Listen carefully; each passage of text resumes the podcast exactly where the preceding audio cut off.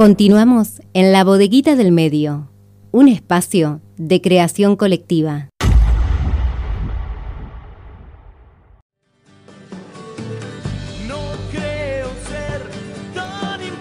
Continuamos en la bodeguita del medio hasta las 15 horas. Y como dijimos al principio del programa, allá por las 12 horas, eh, se realizó un eh, relevamiento federal educativo en la ciudad de Rosario y en la provincia y en otras provincias, pero vamos a hablar sobre lo que está sucediendo en Rosario con respecto al año 2020, las condiciones de este aprendizaje, eh, la enseñanza-aprendizaje que se fue dando en tiempos de pandemia, al principio cuarentena, después pandemia, la educación a distancia o eh, virtual.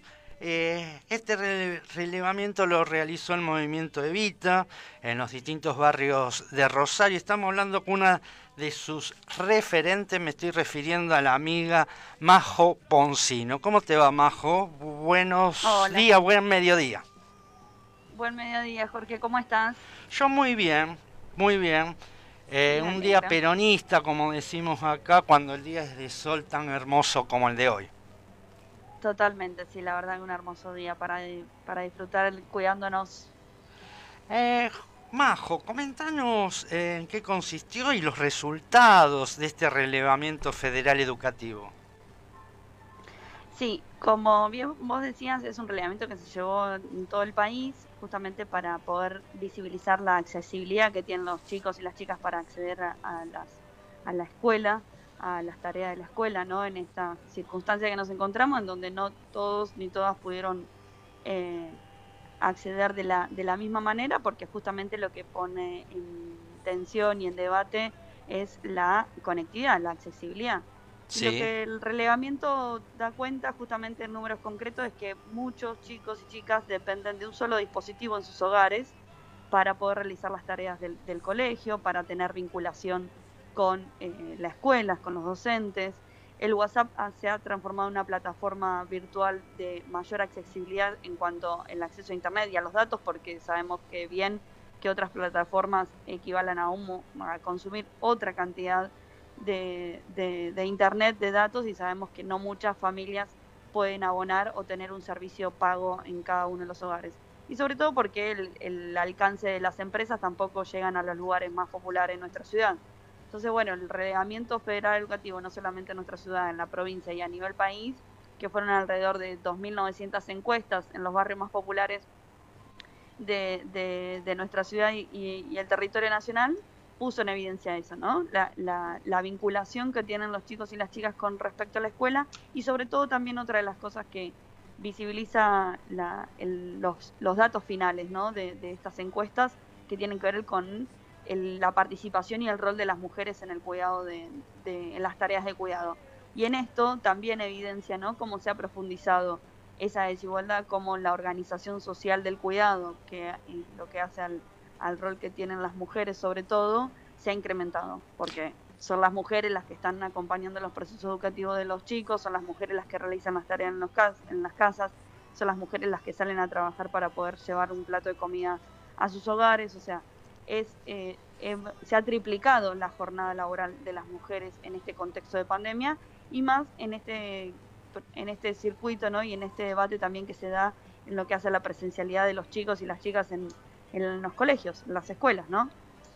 Y en este esta enseñanza-aprendizaje del año pasado, eh, con respecto a los docentes, la situación de docente de dar eh, clases virtuales, ¿la estuvieron testeando? ¿Cómo?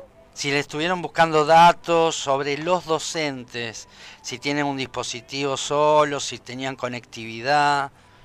No, con respecto a los docentes, no. Lo que hicimos fue eh, trabajar sobre los ah, niños y adolescentes, ¿no? De saber, bueno, qué, en qué situación estaban las familias para poder acceder a, las escuelas. Eso también es una realidad, digo, de cuáles son las herramientas que hoy por hoy tienen los profesores, los docentes para poder brindar eh, clases, ¿no? Para poder brindarle las tareas a, sus alumnos. Eh, y también es una dificultad. Por eso es tan imprescindible que en la provincia se pueda debatir una ley de conectividad, porque no hace solamente a los chicos y a las chicas, sino también hacen a los trabajadores y a las trabajadoras sociocomunitarias en cada uno de los barrios y al mismo tiempo a los docentes, a las profesoras en los colegios para que puedan eh, tener mayor comodidad y acceso para brindar eh, las tareas, brindar las clases.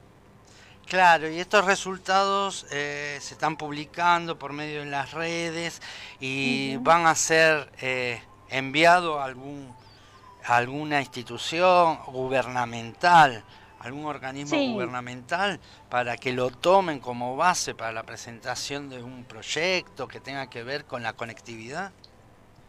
Sí, sí, esto suma justamente al debate parlamentario que necesitamos en nuestra provincia para eh, garantizar justamente con números eh, recoger estas, estas experiencias, estos antecedentes de la necesidad de que se bata justamente esta ley que es tan necesaria, ¿no? Para pensar que el acceso a la educación también es el acceso a la conectividad, más en estos tiempos de pandemia, más cuando la pandemia nos puso sobre la mesa también las, las necesidades, otras necesidades que eh, en su momento no eran prioritarias, como la conectividad, y pensar en el acceso a la educación es también pensar en cómo le brindamos asistencia y dispositivos y herramientas para poder accederlo. Porque hoy por hoy, 8 mm, de cada 10 chicos se encuentran eh, por fuera del sistema educativo actual. Entonces eso pone en evidencia cuáles son las herramientas que faltan para que esos chicos y chicas puedan continuar de manera correlativa eh, en las escuelas, sabiendo que cuando hay un solo dispositivo, un celular en cada una de las familias, eh, eso impide también el mismo tratamiento para todos iguales y cuando hay más chicos, digo, son tres o cuatro niños por familia, también eso es una, es una complicación, ¿no? Eh, poder acceder. Entonces, si bien las, las mujeres han acompañado y acompañan los procesos educativos, asisten y sobre todo garantizan que los chicos puedan realizar sus tareas porque es algo que también visibiliza el relevamiento es la, la, intención y la voluntad de que los chicos puedan continuar con sus tareas y realizarlas. Independientemente de las, de las, de las condiciones, hay mucha voluntad. Digo, cuando hay un estigma también social con respecto a los sectores más populares, si no estudian o no. Bueno, muchas, justamente mamás nos han contado que eh, insisten mucho en, sea como sea, de que puedan realizar los pies las tareas. Majo, te agradezco como siempre que nos haya atendido y nos comunicamos en otro momento seguramente. Así es, Jorge, muchísimas gracias a ustedes. Gracias a vos y buen fin de semana. Gracias, buen fin de. Adiós.